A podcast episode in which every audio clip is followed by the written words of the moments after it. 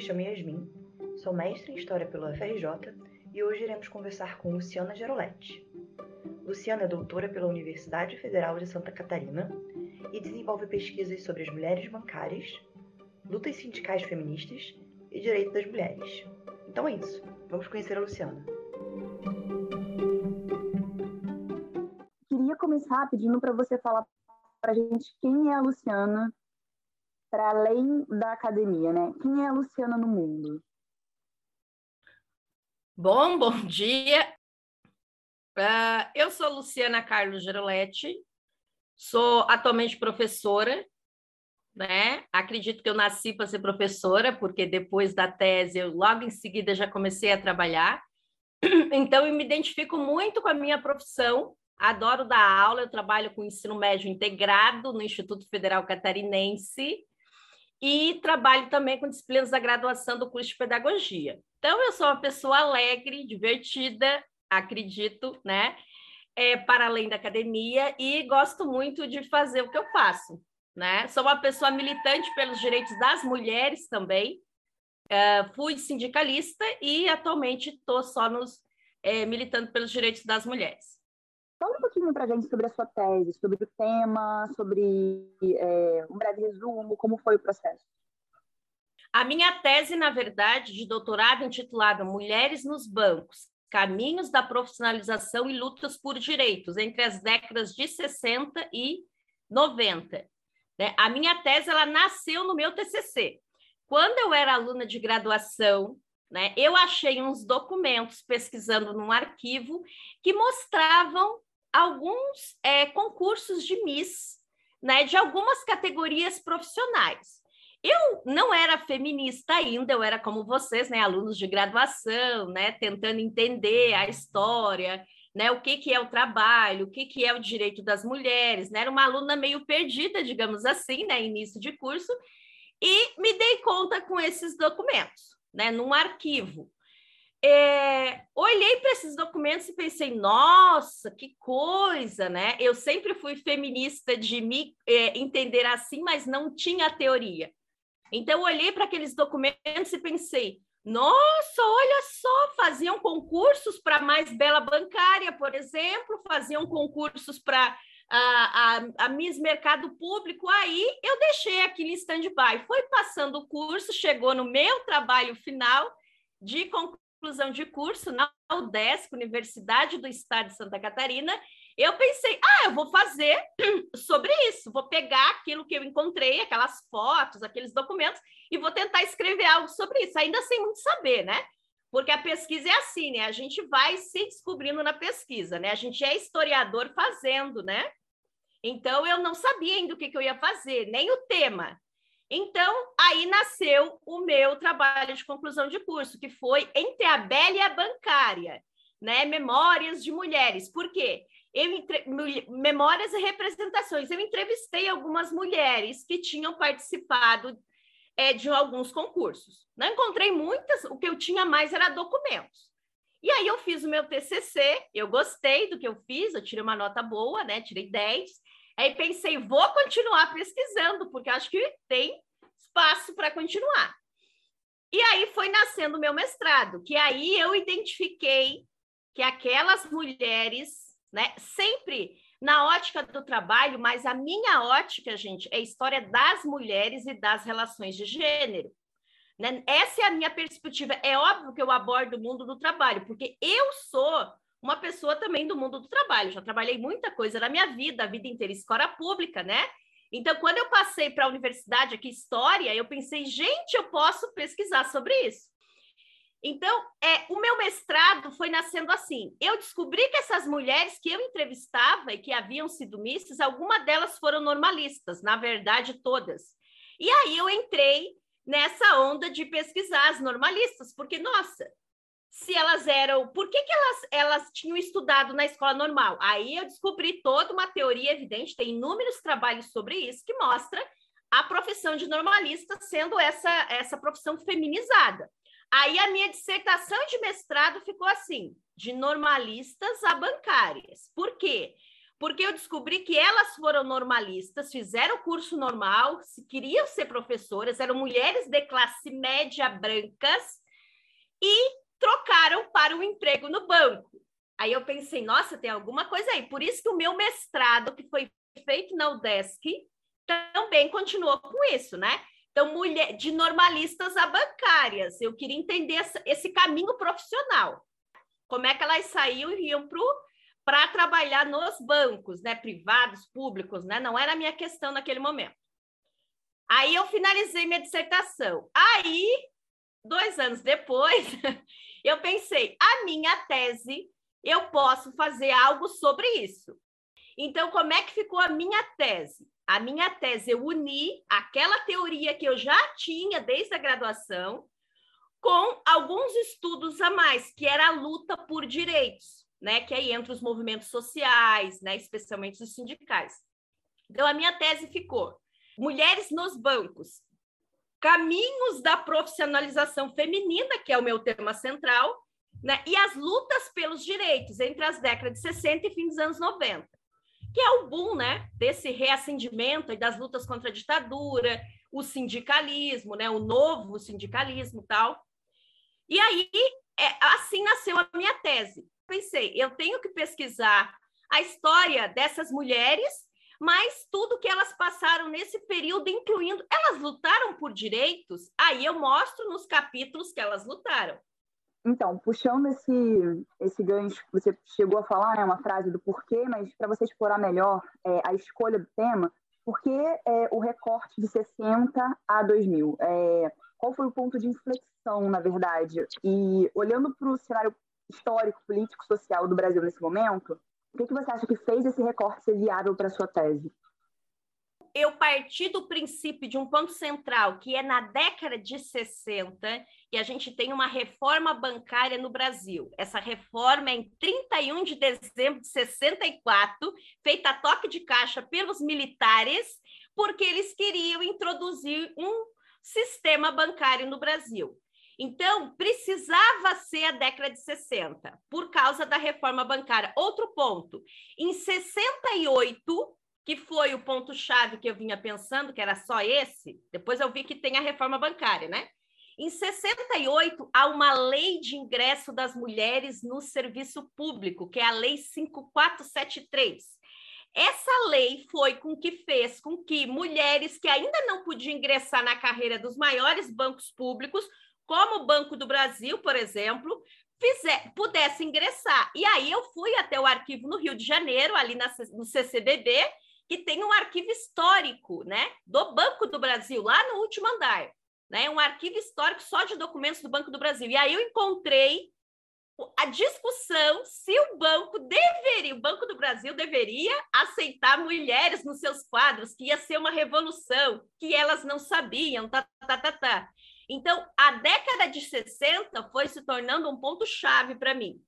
Né? Fora isso, tem o próprio Estatuto da Mulher Casada, e outras leis da década de 60, o contexto internacional, mas para mim o ponto-chave, como você pergunta, Yasmin, foi a reforma bancária de 64, que vai fazer os bancos, vai ingressar a mecanização nos bancos, e aí eles vão precisar de muitas mulheres para digitar, e a lei de 68, né, que é uma lei já solicitada na década de 30, 20, lá pela Berta Lutz, e só vai ser aprovada em 1968, no contexto da ditadura.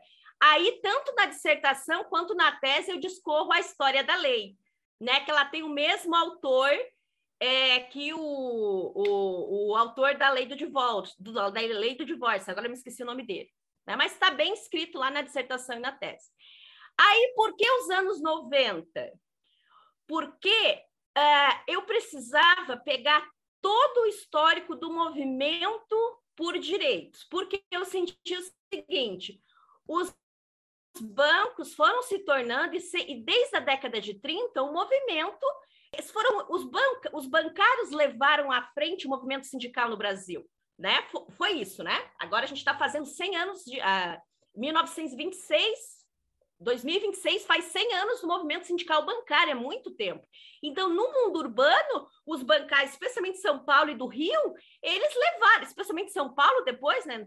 Eles levaram à frente o sindicalismo. Então, eu queria ver na década de 70, quando renasce o novo sindicalismo, eu queria ver os anos 80, que a minha, o capítulo 3 da minha tese é sobre isso, e eu queria chegar no final dos anos 90, quando a gente tem uma inflexão, digamos assim, no movimento sindical, né? No final dos anos 90. Daí foi o meu recorte. E outro motivo também é que eu sei que a partir das políticas neoliberais dos anos 90, reduziu-se em termos de 300 ou 400 mil número de bancários.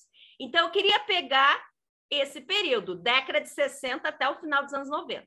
Na minha dissertação, por exemplo, é, na década de 30, tinha uma senhora chamada Dona Vênus, do Banco do Brasil, aí do Rio de Janeiro.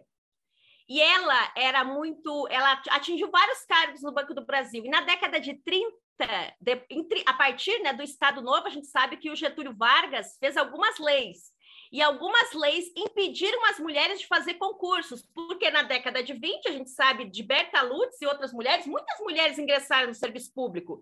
E essa senhora, Dona Vênus, ingressou ali na década de 20. Ela saiu para ser mãe. Na década de 30, lá em 38, quando ela quer voltar, ela não, ela não consegue voltar porque o marido não autoriza. Então, pela, pelo Código Civil de 1916, ela precisa, se o marido não autorizasse, né? Ela não poderia estar trabalhando. O marido tinha esse poder, digamos assim. E aí, o que, que ela fez? Ela mandou carta para o Banco do Brasil, para Deus e o mundo, para tentar fazer uma mudança nessa lei. E aí, internamente, né, ela conseguiu é, ser admitida e conseguiu aí, a, né, a despeito aí da não autorização do marido. Esse é um caso da década de 30. Aí, lá na década de 60, o que, que eu percebi? A partir do momento que elas retornam para o banco, em 69, qual é a discussão? E aí eu falei no meu capítulo 1 e 2 da tese. É direito trabalhista, porque elas não têm creche elas não têm creche. Então, a demanda na década de 70, que está nos jornaizinhos aí no arquivo histórico, era por creche. E aí, alguns, algumas falas do, do próprio banco diziam o seguinte: ah, mas a lei não permite isso, a lei não permite isso. Então, a partir desse momento, algumas demandas das bancárias, inclusive o auxílio creche, né, elas tiveram antes da própria mudança na lei que vai ter lá na década de 80. Então, está bem grande nos jornaizinhos dos sindicatos bancários de São Paulo, que daí eu pesquisei no de São Paulo, nos jornaizinhos, está bem grande como a categoria bancária, daí não as mulheres só em si, mas como a categoria bancária foi importante para essa questão dos direitos trabalhistas das mulheres. É 81, se eu não me engano, um dos bancos, porque o acordo coletivo dos bancários era por bancos, né?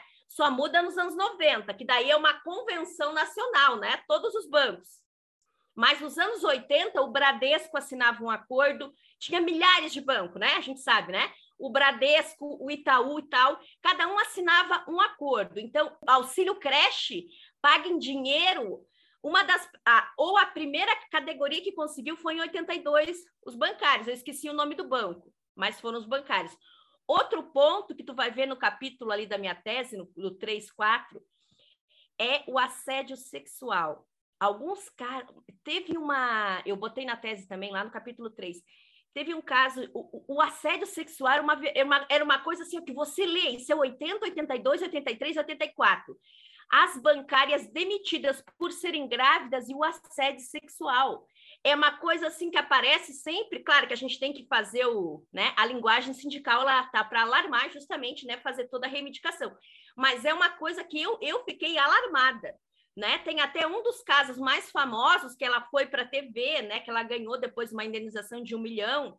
Se eu não me engano, era o Bamerindos, né? Mas assim, os casos de assédio sexual e de não Outro ponto, além do auxílio creche, que eu acho que teve a ver com a manifestação ali dos bancários, é, é a questão da, da, da, demissão de mulheres grávidas. Então, era muito comum, disse que está grávida, e aí elas denunciavam, né? Aparece cotidianamente no jornal diário do Sindicato dos Bancários de São Paulo, que também tem um arquivo né, no próprio lá, a, a, acima do sindicato, tem um arquivo enorme, hoje é tudo online. E aí, então, eu identifico essas duas questões. A creche, que a gente vê nos jornaizinhos, então, as bancárias foram uma das primeiras a ter direito a esse auxílio creche. Na sequência, a questão da demissão das mulheres grávidas e o próprio assédio sexual, que não tinha lei ainda, é, é absoluta. Ah, mas a, a CLT de 43 impedia. Claro, mas é uma coisa absurda, né? E eu acho que contribuiu sim para essa, essas reivindicações aí das mulheres. Né? E a gente já não vê isso nos anos 90. Os anos 90 não tem isso, então é um boom, é uma mudança grande. Aí tem a Constituição de 88, né? Inclusive o capítulo 2 mostra, né, como as mulheres se organizaram lá em 87 em Brasília, as do Banco do Brasil, para participar do processo da Constituinte. Elas criaram uma associação, que é a AMUB, Associação da Mulher Funcionária do Banco do Brasil e participaram. Uma delas era do Conselho Nacional dos Direitos da Mulher, né, a Raquel. Eu recebi essa documentação né, de uma, uma senhora que morava em Curitiba, mandou um e-mail. Olha essas coisas que é legal que acontece. Posso só fazer um parênteses? Um dia eu estava em casa triste lá no antes de começar a tese, ah, eu não consigo nada da MUB, da Associação da Mulher Bancária, porque eu terminei o mestrado dizendo que eu ia falar sobre ela. Era um sábado à noite. Aí eu recebo o um e-mail, Sandra. Ela acabou falecendo seis meses depois que falou comigo. Que coisa, né? As coisas aconteceram para acontecer, né? E eu recebi um e-mail dizendo assim: Olá, Luciana, sou Sandra, tá, tá, tá, tá. É, vi um trabalho teu na internet, porque eu ia descartar um monte de coisas da MUB. E aí botei a MUB no Google e apareceu um artigo teu, alguma coisa lá da dissertação. E aí eu queria saber se tu tem interesse eu não acreditei naquilo. Aí eu morava em Florianópolis e eu fui, já marquei com ela para ir lá na casa dela, fui entrevistei. Então eu trabalho com história oral, né? Sempre trabalhei. Fui entrevistei, ela me deu a documentação, assim, os adesivos, a composição, né? Quem é que participou naquele momento de 87 da Constituinte lá? Então assim, nossa, foi muito legal. Então, fechei meu parênteses.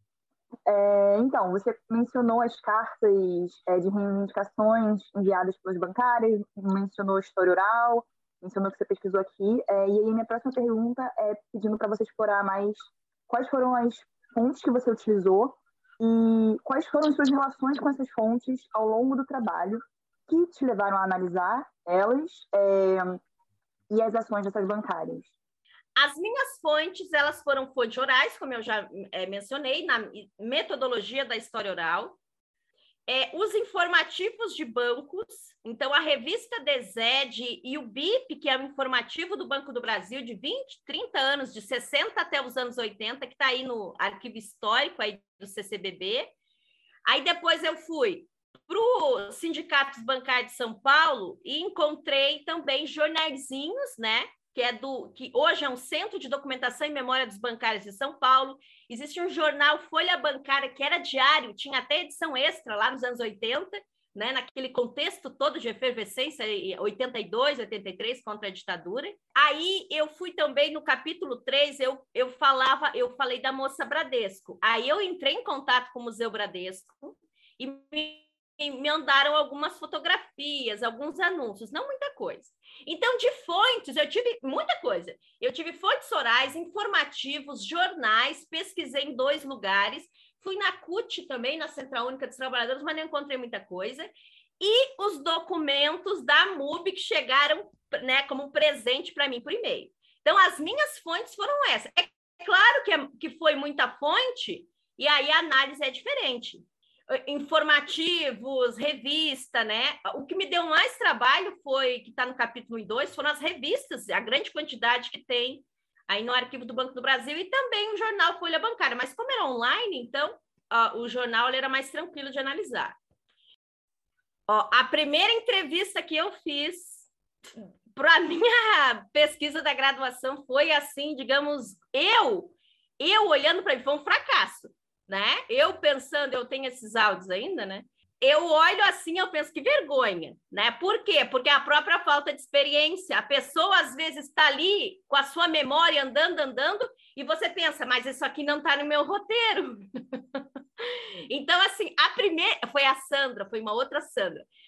Foi um, um fracasso, assim, claro, né? Então foi a primeira. E aí, depois você transcreve e ainda não percebi. Fui para a segunda entrevista.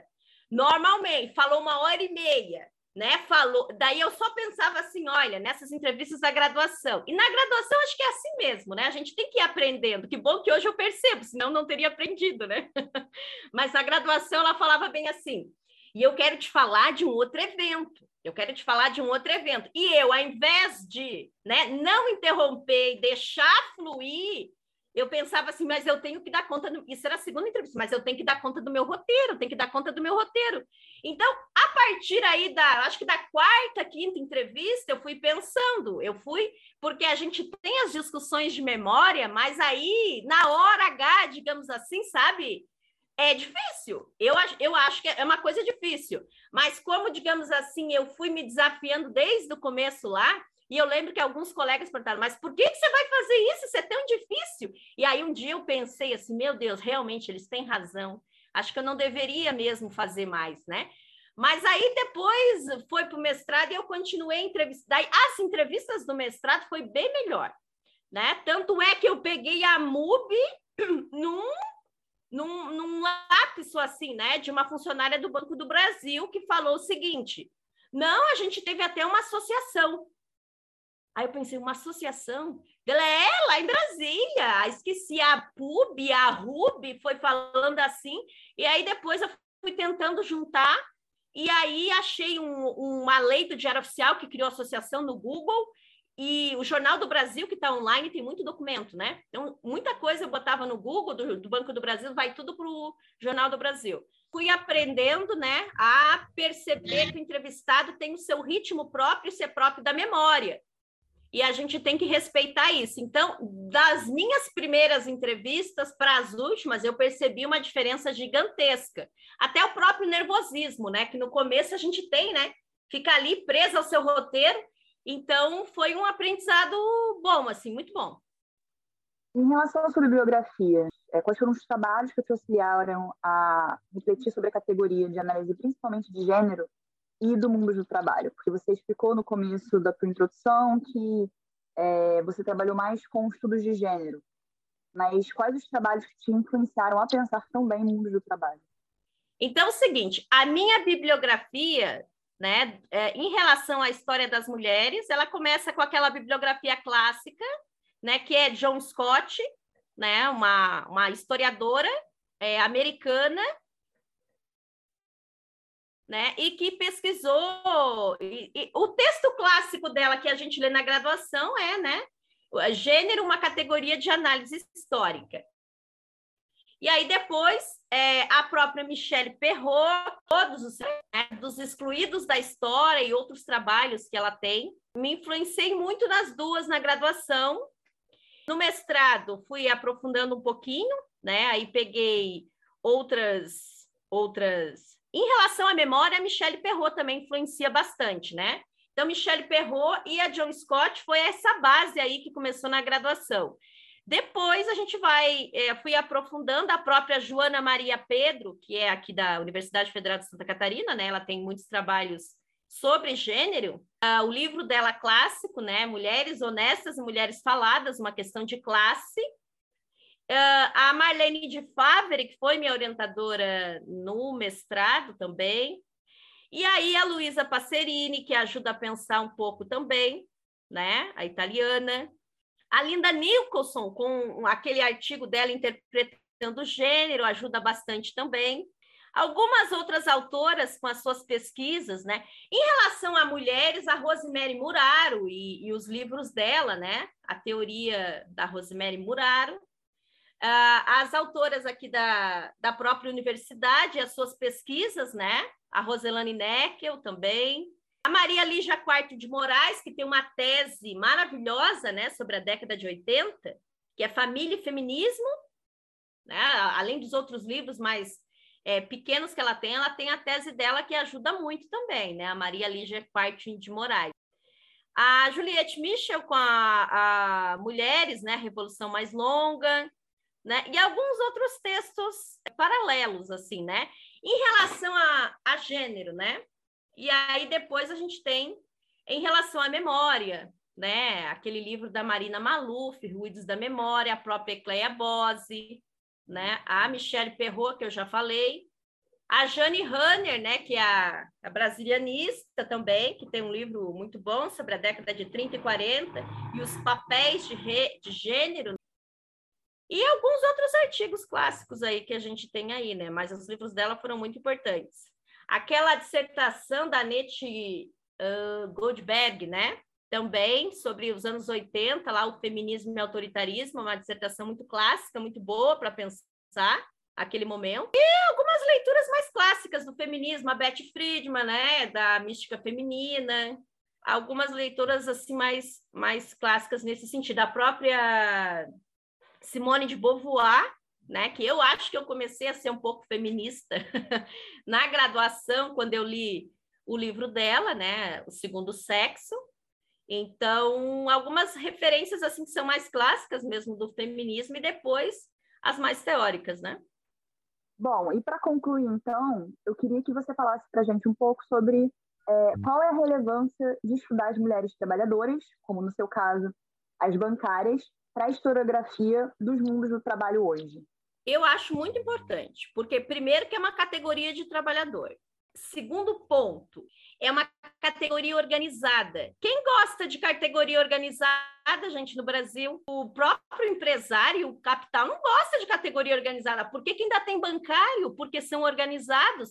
Então, a gente trazer um pouco dessa história, eu acho extremamente importante para mostrar como os direitos trabalhistas foram sendo construídos, para a gente ter essa memória desses direitos e como uma, é mais uma profissão que, quando era supervalorizada, só homens ingressavam. Ela vai se desvalorizando né, cada vez mais, e aí você pega cada vez mais a mão de obra feminina. Assim como é a história da profissionalização de várias outras carreiras.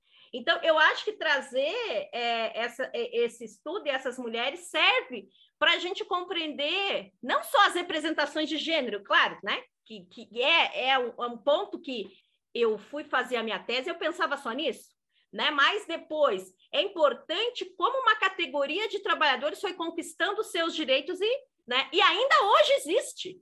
Uma coisa que eu esqueci de falar é que nos anos 90, a primeira categoria que teve uma cláusula de gênero no seu acordo coletivo de trabalho nacional foram os bancários, nos anos 2000. A, os bancos se comprometem a criar relações igualitárias de trabalho, isso está no acordo coletivo dos anos 2000. Foi uma luta dos anos, de todos os anos 90, né? Daí eu mostro no capítulo 4. Então, foram as bancárias que tiveram. Hoje, hoje é uma luta mais constante por causa da demissão e rotatividade que a gente tem em vários tipos de banco. Tanto é que nem tem mais banco público praticamente, tem um, dois no Brasil, né? Mas eu acho, só para finalizar, Yasmin, eu acho extremamente importante não apenas para criar essa, essa para discutir relações de gênero, mas para criar essa memória de como os direitos foram construídos, né? E como se tenta acabar com eles, né? Só agradecer a você pela sua participação. Espero que tenha sido uma entrevista interessante para você, porque para a gente com certeza vai ser. É, se você tem alguma referência para passar para os nossos ouvintes, seja filme, livro, música, alguma coisa que tenha te inspirado e você acha que pode ser interessante para outras pessoas? Do, das minhas alunas da, da, da, pedagogia que eu passei e também as, ter, as terceiras que são do ensino médio, mais adultas, o filme As Sufragetes, para elas, foi assim um filme que foi um divisor. Por que, que a mulher feminista era vista como a, a, a agressora, né? Quando aquele movimento lá usa a estratégia do confronto num contexto específico. Então, eu recomendo que quem está na graduação, porque elas são trabalhadoras, né? Então, une os dois, né? Então, eu recomendo que um filme que é interessante de ver, eu acho particularmente historicamente um filme muito bom, né? Claro, tem seus, todo filme tem, né? Toda toda representação fílmica tem seus problemas, mas as sufragistas ou as sufragistas se os alunos de graduação puderem assistir, né, eu acho que é uma coisa que ajuda bastante a entender mulheres e trabalhadoras.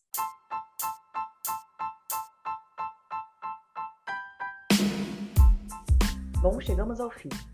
Agradecemos a Luciana e a você, ouvinte. que ficou com a gente até agora. Até o próximo episódio. Este foi mais um episódio do Vale Mais, podcast do Laboratório de Estudos de História dos Mundos do Trabalho da UFRJ. Produção e apresentação de Alexandra Veras e Yasmin Getirana. Entrevistada, Luciana Geroletti. Gravação e edição de Yasmin Getirana e Larissa Farias.